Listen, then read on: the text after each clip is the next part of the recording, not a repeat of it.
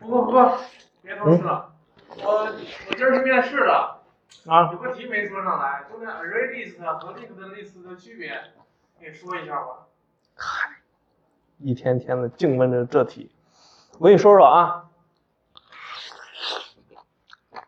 这个 array list 和 linked list，它们的主要区别是它们的这个实现的数据结构不同。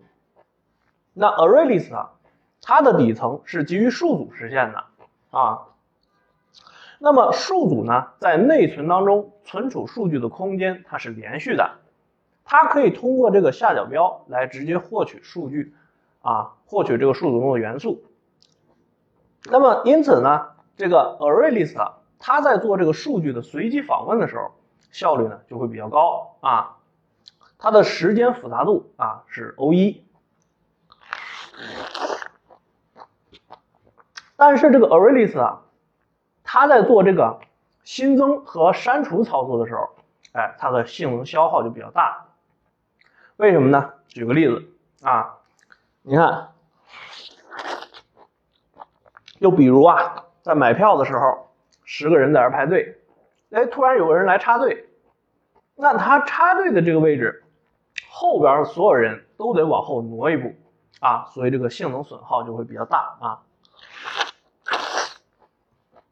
那咱再说这个 link 的 list 啊，link 的 list 呢，它的底层啊是通过双向链表实现的啊。那么双向链表呢？它在内存当中存储数据啊，这个不是连续的啊，所以啊，它在随机访问这个数据的时候，性能就比较差。但是呢，它在做这个新增和删除操作的时候，哎，性能比较好。那什么是链表呢？链表啊，你看就好比这个幼儿园的小朋友啊。好多个小朋友手拉手围成一个大圈啊，在那玩游戏。这个时候呢，新来了一个小朋友，